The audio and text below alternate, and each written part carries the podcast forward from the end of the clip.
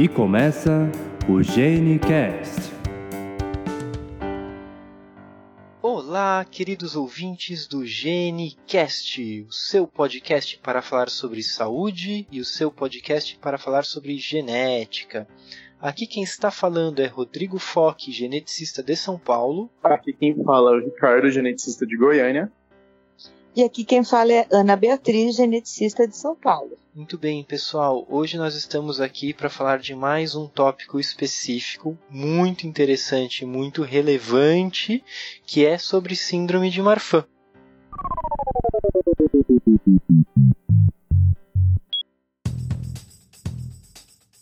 E para falar sobre síndrome de Marfan, uh, nós resolvemos convidar uma pessoa pra, com quem eu tenho um, um, carinho enorme, que foi a pessoa que me ensinou tudo o que eu sei, boa parte do que eu sei em genética médica, que é a doutora Ana Beatriz, a nossa querida doutora Bia.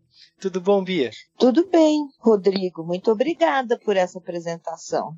Imagina. Bia, fa fala um pouquinho de você, da sua formação, por favor. Então, é, eu fiz é, medicina na Faculdade de Ciências Médicas de Santos, depois eu fiz residência em pediatria no Hospital do Servidor Estadual aqui de, da cidade de São Paulo. E nesse momento é, apareceu o Dr. Décio Brunoni na minha vida, que me levou para a Escola Paulista de Medicina. E lá é, eu acabei deixando a pediatria pouco a pouco, né?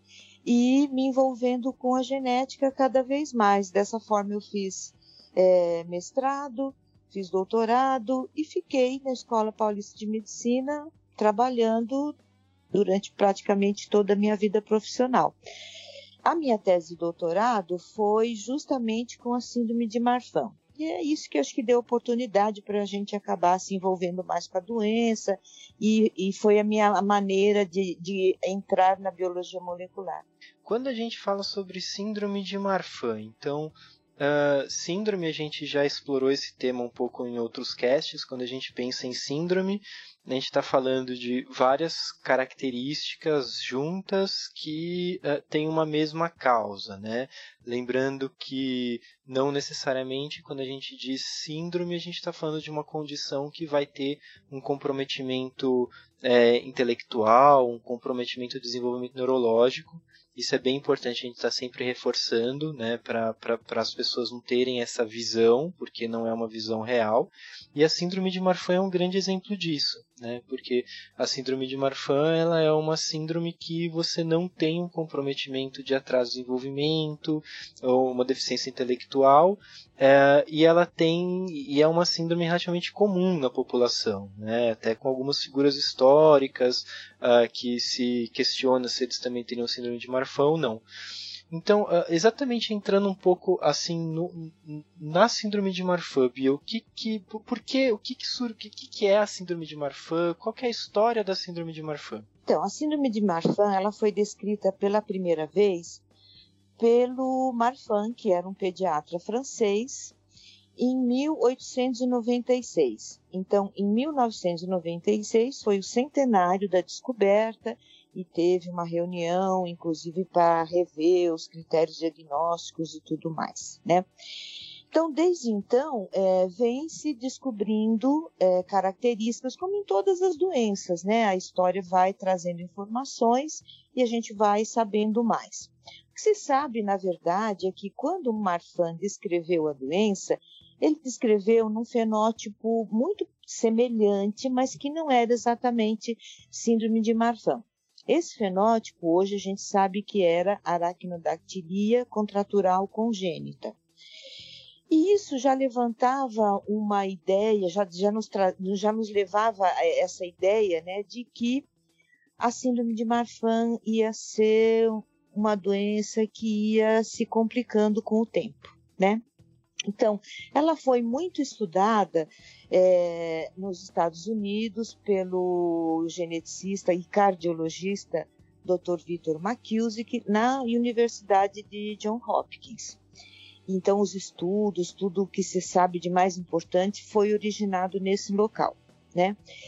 E então, como você havia dito no começo, é, exatamente. Então, a gente sabia, e o Dr. Vitor Marcuse coloca isso no primeiro livro em que ele fala sobre a síndrome de Marfan, que o dia que a gente soubesse o que, que tem em comum a artéria, as artérias, é, os ossos e o, o, sistema ocular, a gente descobri, descobriria a causa da síndrome de Marfan.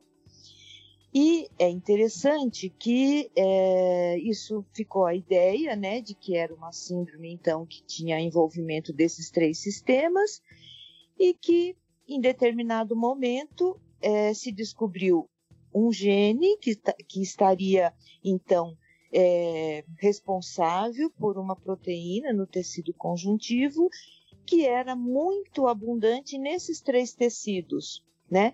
E aí, então, realmente, o que o Dr. Vitor Makiuski tinha falado naquele momento foi em torno de, na década de 60, né?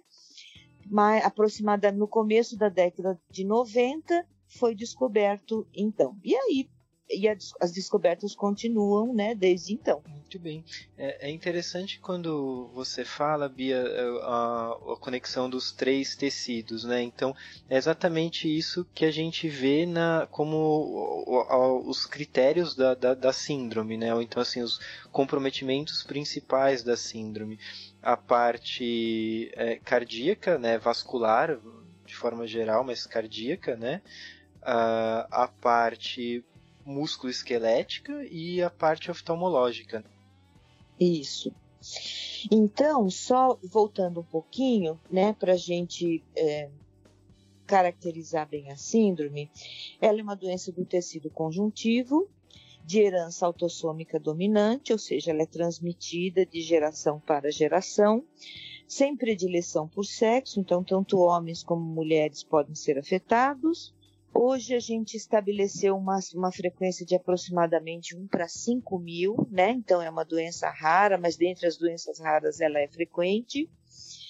E é, 25% dos casos são esporádicos e o restante é familiar. Isso também é outra deixa importante nessa síndrome, né? Porque existe ampla variabilidade intrafamiliar e interfamiliar. Então, muitas vezes a gente tem dificuldade de detectar se ou, alguma outra pessoa da família é comprometida, porque ela pode ser tão discretamente comprometida que a gente imagina que ela não seja, né?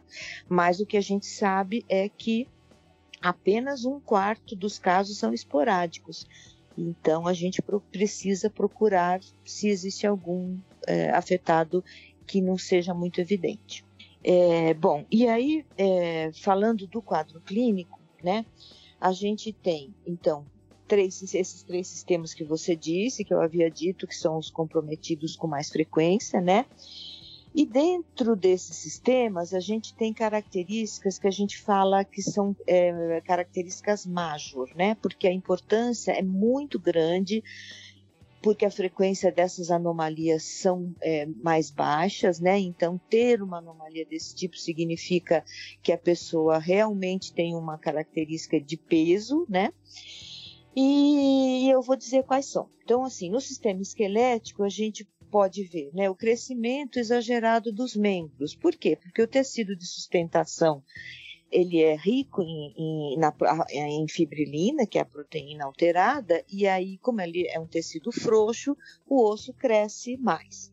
Consequência disso, a gente tem um indivíduo com alta estatura, com dolicostenomelia, ou seja, envergadura maior do que a estatura, com aracnodactilia, né, que são os dedos longos das mãos e dos pés, escoliose, deformidade torácica e hipermobilidade articular. Então, os critérios diagnósticos mudaram um pouquinho, mas num primeiro momento é, o conjunto é que tinha um sinal, era é que tinha um peso mais importante. No sistema cardiovascular, a gente pode ver duas coisas que são prolapso de válvula mitral e dilatação ou dissecção de aorta. Sendo que prolapso de válvula mitral é muito frequente na população em geral. Portanto, os, a, a, o sinal major, né, é a dilatação ou dissecção da aorta, que também acontece por fragilidade no tecido conjuntivo que envolve as artérias. E a questão da, da dissecção de aorta, essa que é a, a principal, a, a, na verdade, assim, a complicação mais grave da síndrome. Sim, porque muitas vezes as características passam despercebidas e essa dilatação da aorta, em geral, não tem sintoma né? Então o indivíduo pode eventualmente ter um problema sério, que é a rotura, né, da, da horta, e que é uma, um, um, um, caso de emergência, né, que ele tem que ser é, atendido rápido. Então essa é a preocupação maior da gente na síndrome de Marfan. E por isso que a gente fala que é, o diagnóstico precoce é muito importante porque hoje em dia você não precisa chegar a ter essa manifestação tão grave. Consegue trabalhar prevenindo. Isso. Bom, e no sistema ocular, então, as características são miopia, que também, mesma coisa que o prolapso de válvula mitral, ele é muito, é muito frequente, né? Então a gente não dá muita importância. E a luxação do cristalino, então, que seria a lente que, que nos permite fazer o foco, né, quando a gente, dependendo da distância que a gente olha, ela também é presa por um ligamento que é rico nessa proteína fibrilina. Então, o que acontece é que ela fica, o ligamento fica frouxo e a lente ela pode cair ou pode se deslocar. Então, é um outro sinal que a gente considera major, né? Isso vai ser importante na avaliação do paciente. Isso seria, eu penso assim, uma das questões que podem mais trazer prejuízo à qualidade de vida. Sim. Exatamente, porque são a, as questões ortopédicas, as, é, é, a gente vê que, a, que os pacientes convivem muito bem, né, com algumas exceções, que, onde a escoliose é muito importante, né, e, e que daí sim você pode ter um comprometimento. Mas a questão ocular e a questão cardíaca, é, são de suma importância, porque isso pode comprometer a, as atividades de vida diária do paciente.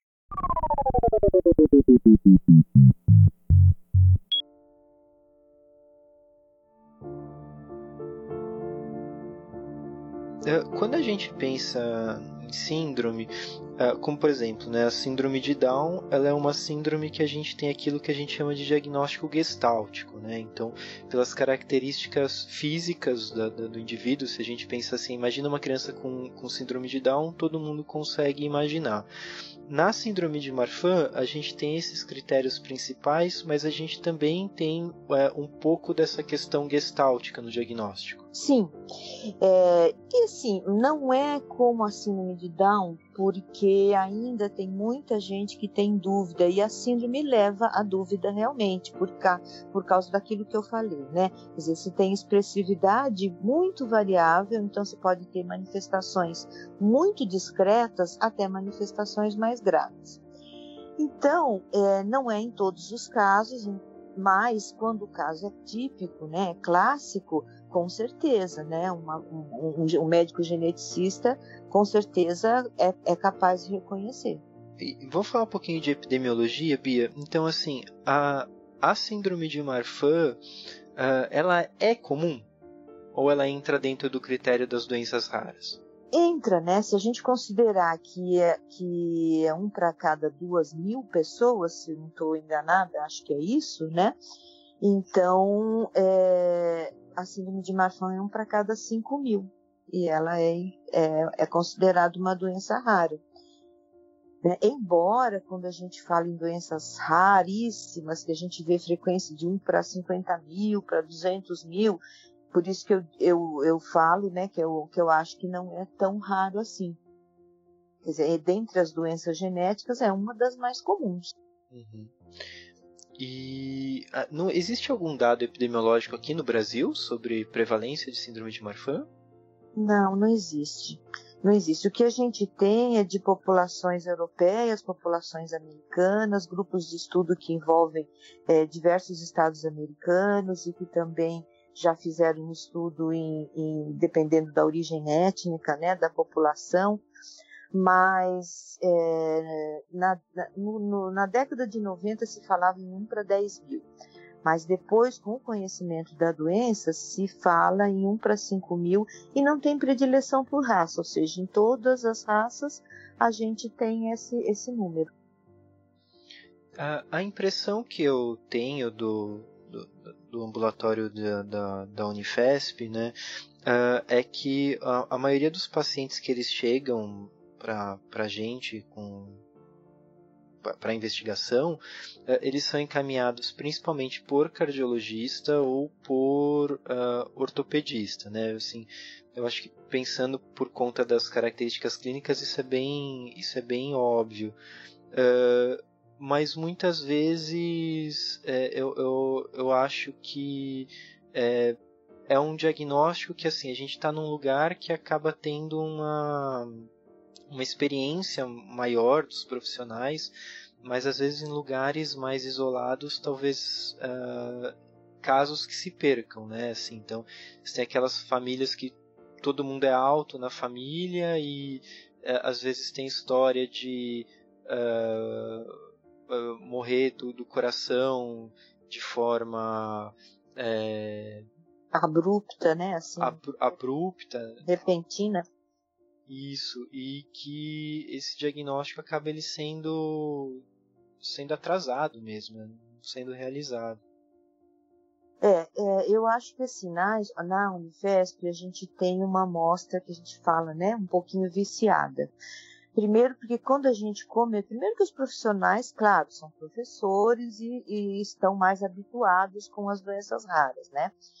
Depois porque a gente é, desde o momento que a gente começou a estudar os pacientes para a tese, a gente envolveu o pessoal da oftalmologia, o pessoal da cardiologia, e isso acabou se tornando né, um centro de referência e, e por conta disso a gente acabou vendo muitos pacientes, as pessoas, os médicos acabam sabendo, né, e mandando para lá. Hoje é um pouco diferente, porque também o acesso dos pacientes na Unifesp também já não é mais tão fácil, e, é, e alguns profissionais não estão mais lá também, então, é, mas eu acho que sim, vale isso, né, de que são pessoas que conhecem, médicos que conhecem as doenças mais raras, então é mais fácil que elas cheguem até. Até a gente. Por, na minha experiência, é, eles chegam, podem chegar né, pelos ortopedistas, cardiologistas e oftalmologistas. E geralmente é, é a manifestação que mais incomoda, que é a que leva o paciente ao consultório do médico especialista. Então, a mãe observa que a criança é muito alta, que tem o pé plano, que está desenvolvendo uma escoliose e ela vai levar para o ortopedista. E aí é que ele vai, que vai chamar atenção para esse, esse diagnóstico e encaminhar para nós. Ou então é um achado cardiológico, como não tem sintomas, é mais difícil, mas às vezes é, você tem pessoas na família, uma, outra e mais outra, né, que, que tem uma, um, uma morte súbita em idade jovem, e aí o médico que atendeu no pronto-socorro vai pensar que, ah, sim, é, ele dissecou a horta, então esse é um sinal de síndrome de Marfan. Aí a gente acaba vendo o restante dos familiares, né? É muito comum a gente ter um pai que foi a óbito mais ou menos com 30 anos e aí a mãe está muito preocupada e traz as crianças para a gente avaliar. Eu tive essa situação muitas vezes, né? E também é, pelo lado oftalmológico, porque a criança não enxerga bem, aí tudo bem, pode ser uma miopia, né? Vai ao oftalmologista e aí é detectada a luxação do cristalino, que, que também levanta a suspeita diagnóstica. Então, em geral, é dessa forma, né? Doutora Bia, o hum. Rodrigo chegou a comentar sobre a parte do diagnóstico gestáltico, de que o paciente pode ter uma aparência que chama atenção. Mas Sim. tem outras doenças também que podem imitar, não é? Sim, isso foi é, é uma pergunta muito, muito importante, Ricardo, porque você sabe que agora há pouco, né, para ter a, a, a, resposta mais atualizada possível, eu entrei no OMIN com, é, procurando síndrome de Marfan e ele me mostrou 108 entradas, que nessas 108 não, tá, não estavam as, o gene, nada disso, né? São, são fenótipos que tem a ver com, com o fenótipo da síndrome de Marfan. Então, é, a evolução dessa, dessa doença, do diagnóstico, do conhecimento sobre as características é muito interessante, porque, claro, é, todo mundo conhecia a síndrome de Marfan, síndrome de Marfan clássica, que tem essas características, né, que, que eu falei. E durante o tempo todo que eu atendi pacientes com síndrome de Marfan, antes da tese, depois da tese, muitas vezes você não tinha um paciente que se encaixava, né? Porque ah, era um paciente que tinha associado deficiência intelectual, ou tinha associado um, um tumor ou uma série de tumores malignos na família. É, e assim por diante, coisas que não eram, é, que escapavam ao, ao diagnóstico clássico da síndrome de Marfan. Então, o primeiro gene descoberto foi o FBN1, né, que está localizado no cromossomo 15, e ele é o gene que fabrica, né, que, que, que, que produz a proteína que também tem o mesmo nome, que é chamada de fibrilina, e que daí se constatou que essa, essa proteína era a segunda proteína mais importante do tecido conjuntivo depois do colágeno. Né? Muito bem, então parecia que estava tudo resolvido. Aí, alguns anos depois, se descobriu uma família é, de origem japonesa em que o menino tinha diversas, diversas características, né, que não eram comuns à síndrome de Marfan, como cranistenose, como deficiência intelectual, e é, foi realizado um cariótipo e viram que tinha uma translocação envolvendo o cromossomo 15 e um outro cromossomo, que era o 6, se não me engano. Bom, 6 não, 3.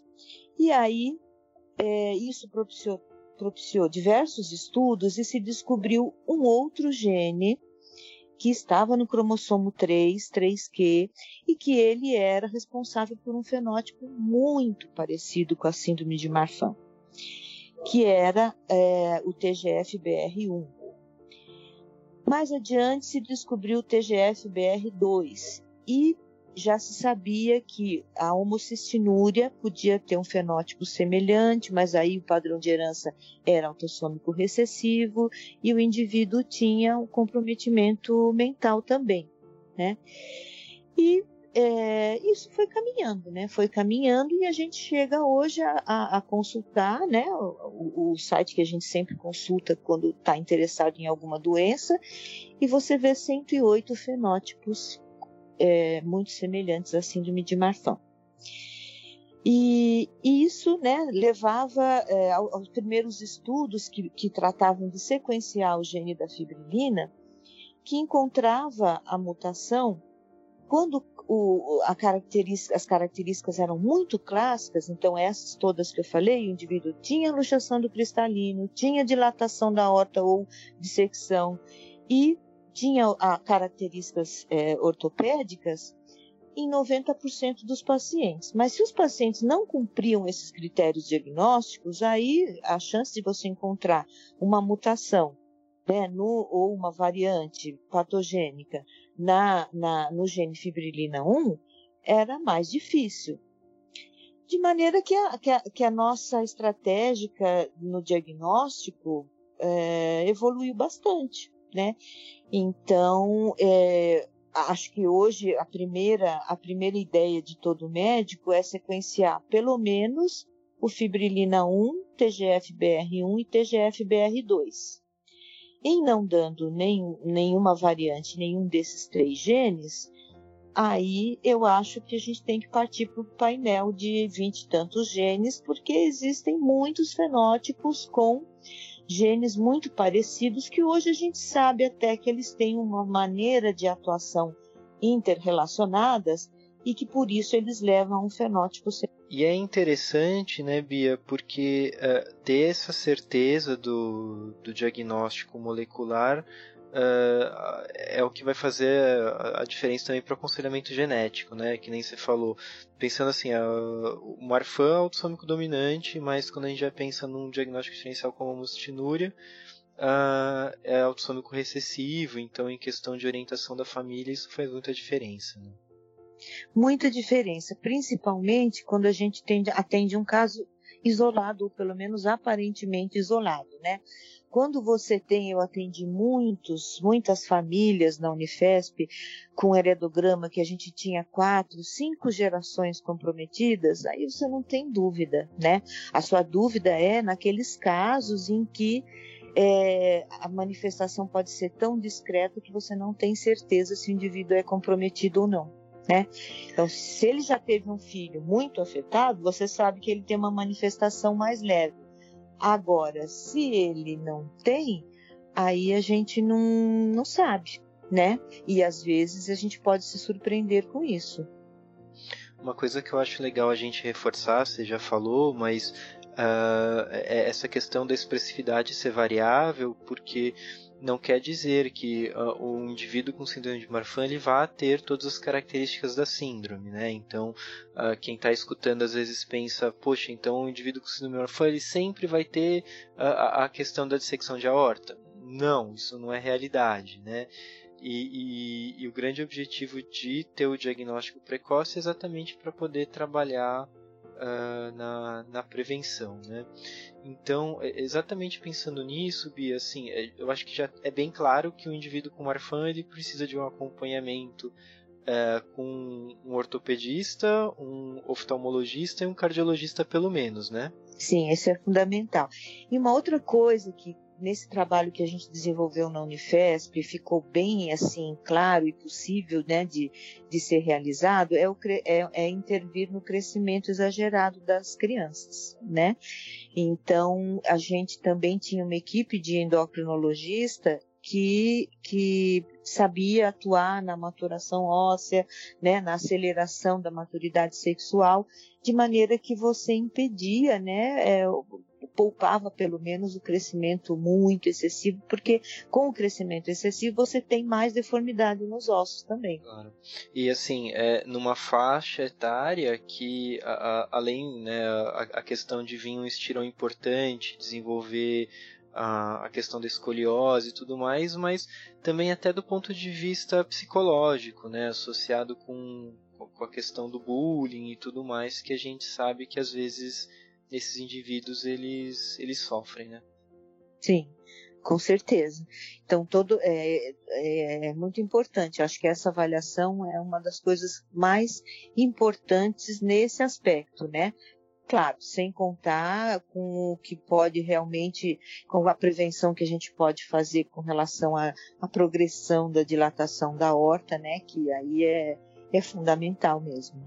Então, como eu falei, é, Rodrigo, no começo, né, é, que a gente tem esses, essas características clínicas, que são as, as, as, as características observadas e clássicas, né, é, esse, esses critérios diagnósticos, eles foram mudando é, um pouco, né, então, em 1996, então, quando o diagnóstico da síndrome de Marfan cumpriu 100 anos, né, foi feita uma, um, uma reunião é, na cidade de Ghent, por isso que é chamar, é, por isso que eles passaram a ser chamados critérios de Ghent, né? É, na Europa e lá eles é, definiram né, a importância dos, do, das características é, major, né, e principalmente, como já se sabia, né, o diagnóstico molecular, já se sabia a importância da fibrilina, então é, saber se existia uma mutação ou uma variante nesse gene passou a ter um peso bastante maior, né?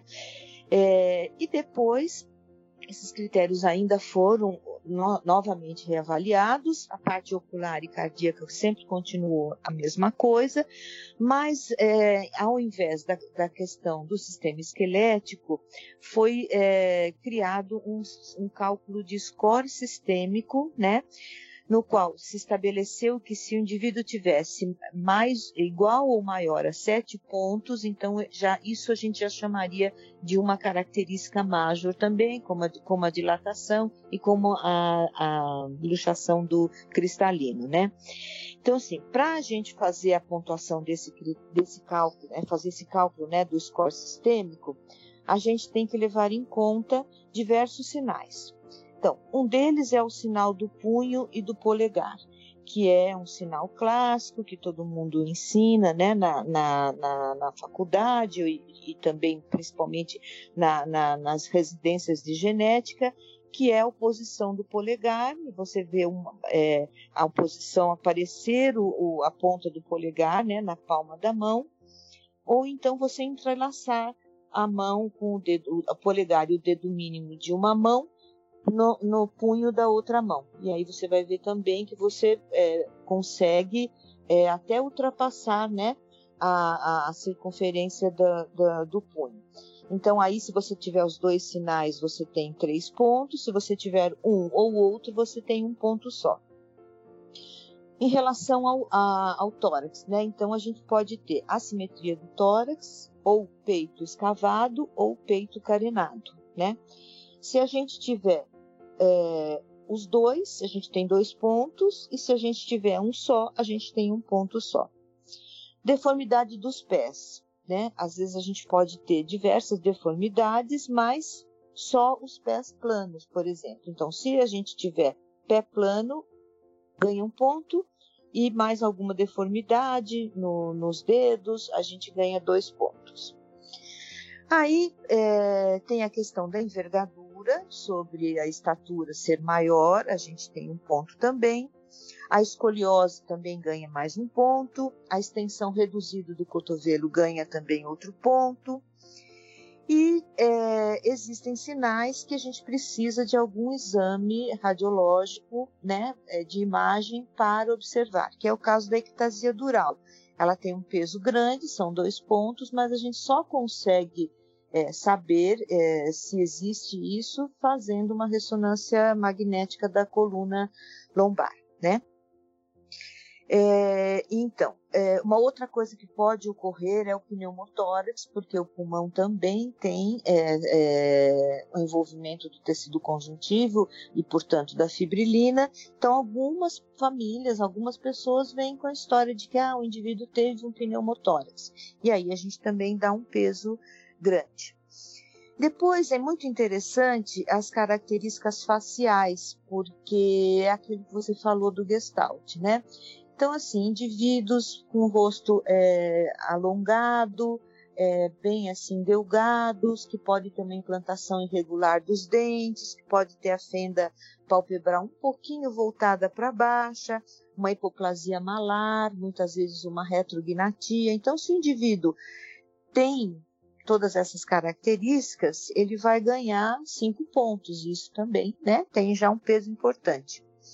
A gente pode também ver estrias na pele, que, que também ganha outro ponto, e atenção a esse sinal, porque qualquer pessoa, qualquer criança cuja família tem estatura elevado, elevada, né, e que nessa fase da puberdade tem estirão, podem aparecer estrias na pele. Então, assim, não é patognomônico, mas é mais uma característica dentro desse score sistêmico, né? E também se tiver miopia, que é um sinal menor, e se tiver prolapso de válvula mitral, que também é um sinal menor, mas que também pontua. Então, geralmente, se você tiver sete pontos ou mais, aí você já tem um peso importante no diagnóstico no, no, fenótipo do indivíduo, né? Porque a luxação do cristalino e o ecocardiograma não são coisas que você vê sem um exame apropriado. E também são coisas que não necessariamente, óbvio, vão, vão estar presentes já cedo, né, no, no, no indivíduo. Então, isso é uma coisa também, né, Bia? Às vezes você tem história compatível com síndrome de Marfan, é, e aí você tem uma criança que ela tem uma alta estatura e tem o score sistêmico, sem ter o, o comprometimento oftalmológico e cardíaco e você consegue fechar o diagnóstico, né? E você tocou num ponto muito importante, que é o das crianças, né? Porque quando a gente fala nessas características todas, a gente pensa num indivíduo adulto, né? E, mas nem sempre a gente vê todas essas características numa criança. Então, nas crianças pequenas que têm o histórico familiar e que vem justamente para a gente avaliar se a mãe, a família está muito preocupada, se a criança pode ter a mesma doença, né? E é muito importante a gente fazer um segmento, porque muitas vezes eu vou fazer um ecocardiograma naquele momento e ele vai, vai ser normal. Mas daqui a dois anos, daqui a três anos, pode ser que eu comece a ver a dilatação da horta né, progredindo. Então, é muito importante esse segmento feito pelo geneticista nas crianças que tão, estão em crescimento e que tem essa suspeita, né? Sem dúvida. É, a gente volta naquela que a gente também já falou em outros programas, né? Quando a gente fecha o diagnóstico, uh, ele tem o objetivo do aconselhamento genético, claro, né? Do, do diagnóstico em si, mas do aconselhamento genético uh, e da questão do acompanhamento clínico. Né? Então, a gente conhecendo exatamente a história natural da síndrome, a gente sabe que a gente tem que se preocupar, como a gente tem que trabalhar com a prevenção e, e tudo mais, né? E, e, aproveitando essa questão da prevenção, Bia, uma das coisas que eu acho que são as mais importantes, assim, na verdade a questão que eu acho que é mais importante quando a gente pensa que é exatamente a prevenção do risco cardíaco, uh, que está muito associado a diminuir a intensidade de atividade física e essa parte, né? Você pode falar um pouquinho para gente? Sim, isso é uma questão que a gente sempre levanta nas consultas, porque as crianças têm né, uma atividade que é própria das crianças de correr bastante, de querer, em geral, fazer bastante atividade física, né? E muitas vezes é difícil a gente lidar com isso, mas é muito importante para a proteção, né? E para retardar a dilatação da horta, que a gente mantenha a pessoa né, é suspeita ou com certeza com frequência cardíaca mais baixa. Então, para isso, é, muitas vezes a gente usa, é, lança a mão do, dos beta-bloqueadores, né, que vão diminuir a frequência cardíaca, mas é o que eu sempre falo, não adianta você tomar o beta-bloqueador e depois você sair é, jogando basquete, porque na hora que você faz um exercício físico, você aumenta a frequência cardíaca, né? E a questão é não aumentar a frequência cardíaca. Então, assim, a gente vai sempre batendo nessa tecla, tentando estimular o indivíduo que tenha outros interesses e que não tenha esses, né? Por outro lado, é, a gente já trabalhou também com uma equipe de fisioterapeutas e é importante que a pessoa desenvolva uma atividade física, né? Que ela não seja sedentária também, porque isso também pode trazer problemas, né? Então é, é, é, é interessante consultar, né? Um fisioterapeuta que, que esteja por dentro desse assunto e que possa desenvolver atividades que não sejam competitivas, mas que o indivíduo faça o seu exercício físico sem aumentar a frequência cardíaca, né? Tem um acompanhamento adequado, né, dessa é. questão de, de atividade. É. E enquanto não tiver um comprometimento cardíaco importante, não tem o porquê cessar completamente qualquer atividade física. Não, é exatamente, não mesmo, não mesmo. Então, assim, cada caso é um caso e a gente tem que avaliar. Tem crianças pequenas que já mostram dilatação da horta, então aí não tem jeito, né? Aí é, é muito difícil mesmo da gente é, deixar que ela faça uma atividade física que vai piorar essa condição.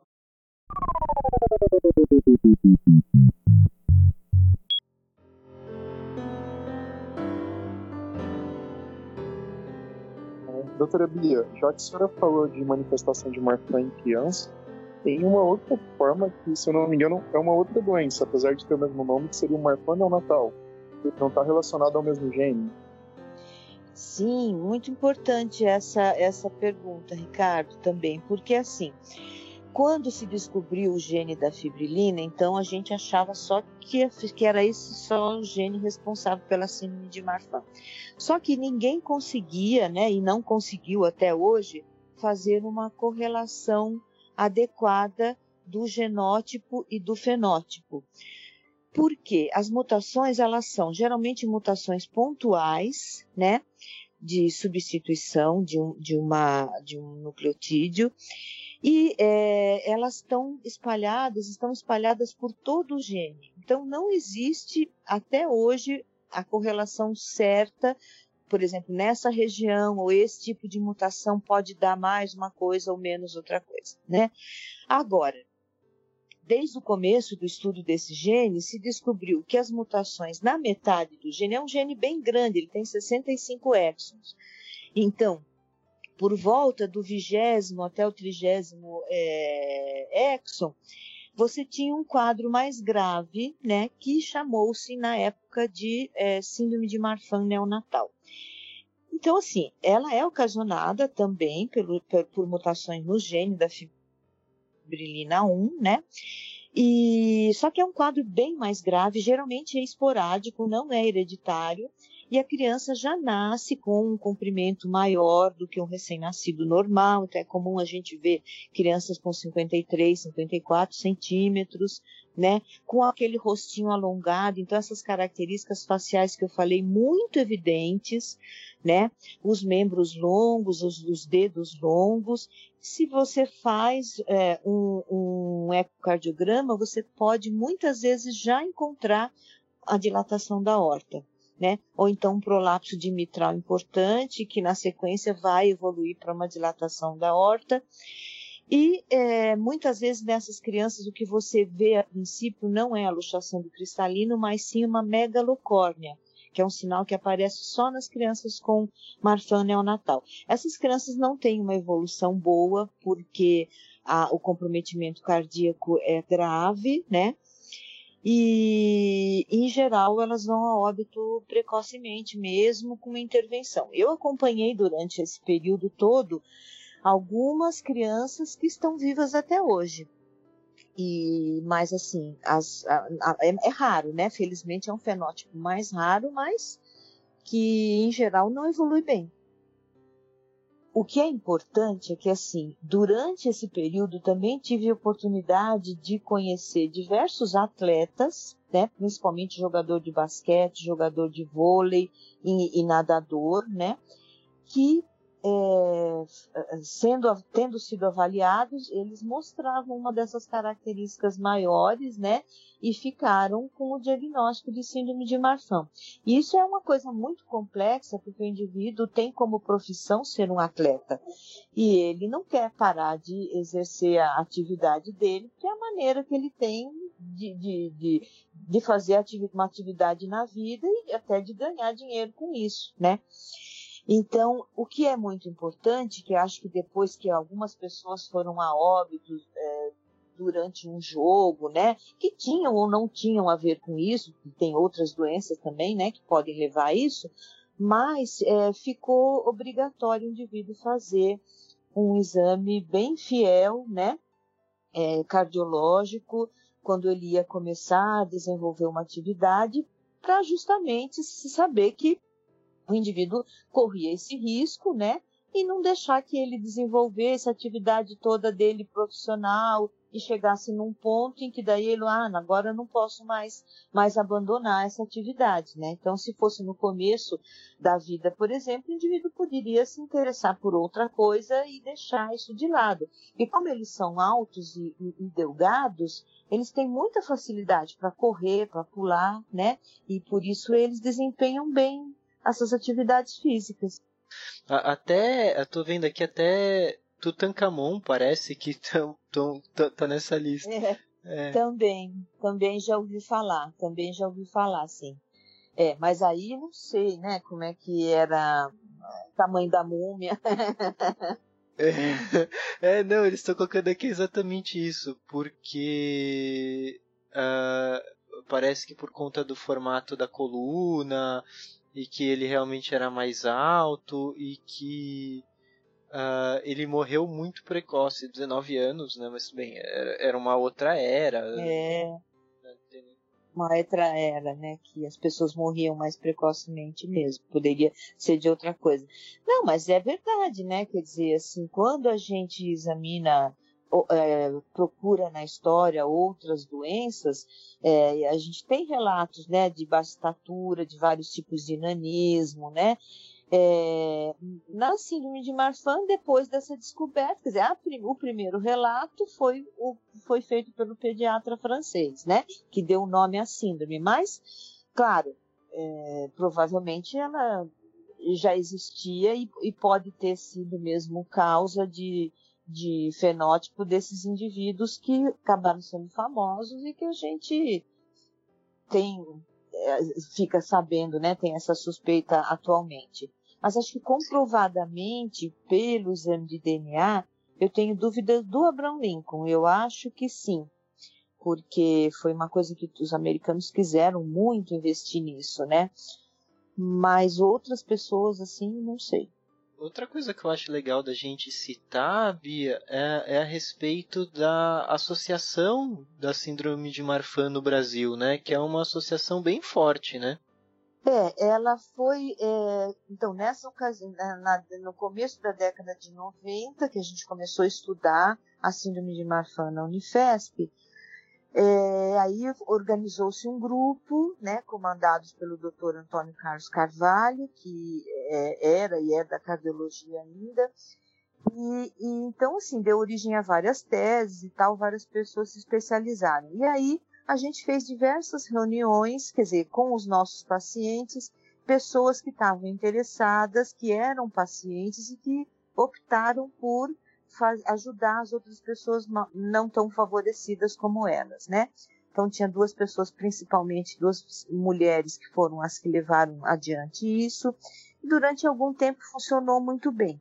Funciona atualmente ainda na questão de, de informações, né, de eles ainda é, é, entram em contato com, com essas pessoas da associação para saber algumas dúvidas ou aonde eles podem passar, em que médico procurar, enfim, né, ainda tem isso. Mas infelizmente o grupo mesmo é, foi se desfazendo porque as pessoas foram mudando, a universidade não pode, né, contratar todo mundo, então a partir do momento que a atividade que elas vinham desenvolvendo na universidade foi terminando, elas foram indo para trabalhar em outros lugares.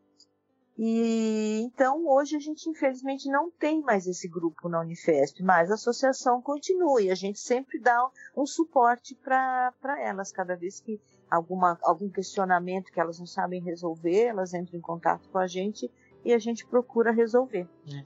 Quem quiser conhecer um pouquinho mais da, da associação, o site é, é bem simples, é www.marfan.com.br, mas a gente vai deixar o link aqui no post do, do podcast também.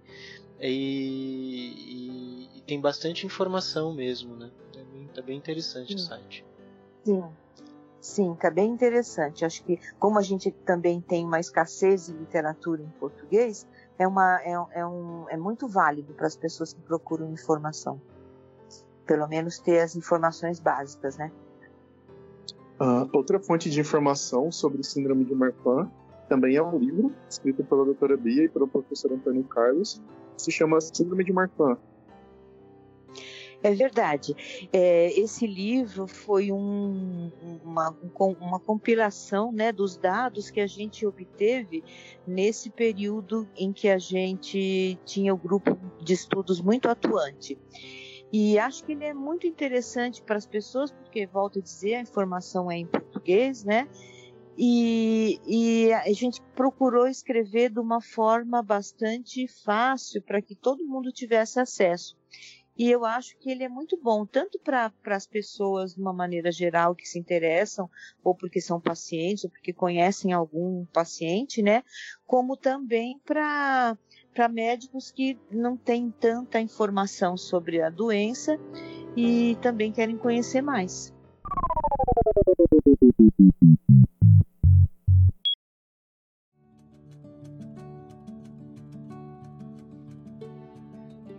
Muito bem, pessoal. Eu quero agradecer primeiramente a todos os ouvintes. Uh, é sempre muito legal a gente ver o, o, número de acessos ao podcast crescendo a cada episódio. Quando eu olho para as estatísticas, assim, a cada mês sobe cada vez mais o número de acessos e isso para a gente dá, dá, dá um ânimo enorme de continuar uh, preparando as pautas, indo atrás dos episódios uh, tentando melhorar cada vez mais uh, e a gente também quer muito feedback de vocês para que isso aconteça e aconteça na melhor qualidade possível. Então, lembrando que quem quiser pode contribuir com, com o nosso podcast pelas redes sociais. Então, nos seguindo no Facebook, Twitter, Instagram e no YouTube, procurando Genicast Podcast uh, ao nosso site no WordPress, o genicastpodcast.wordpress.com e o nosso e-mail genicastpodcast.gmail.com. Então, pessoal, hoje nós estivemos aqui falando sobre Síndrome de Marfan com Ricardo Barbosa. Ah, obrigado, gente, a todo mundo que ouviu. Obrigado, doutora Bia. Foi um muito bom podcast. É uma honra poder gravar esse podcast com a senhora. E com a Ana Beatriz Álvares Pérez. Ah, eu fico muito contente, também gostei muito e estou à disposição, Rodrigo, para o que vocês precisarem e até para os pacientes também, né, que, que às vezes têm uma dificuldade mesmo de, de encontrar uma pessoa que saiba a respeito da síndrome, que saiba como, como orientar. Muito obrigada. Legal, Bia, obrigado e com certeza a gente vai te chamar para futuros episódios sim, viu? Muito bem, pessoal, até o próximo GNCast. Um abraço!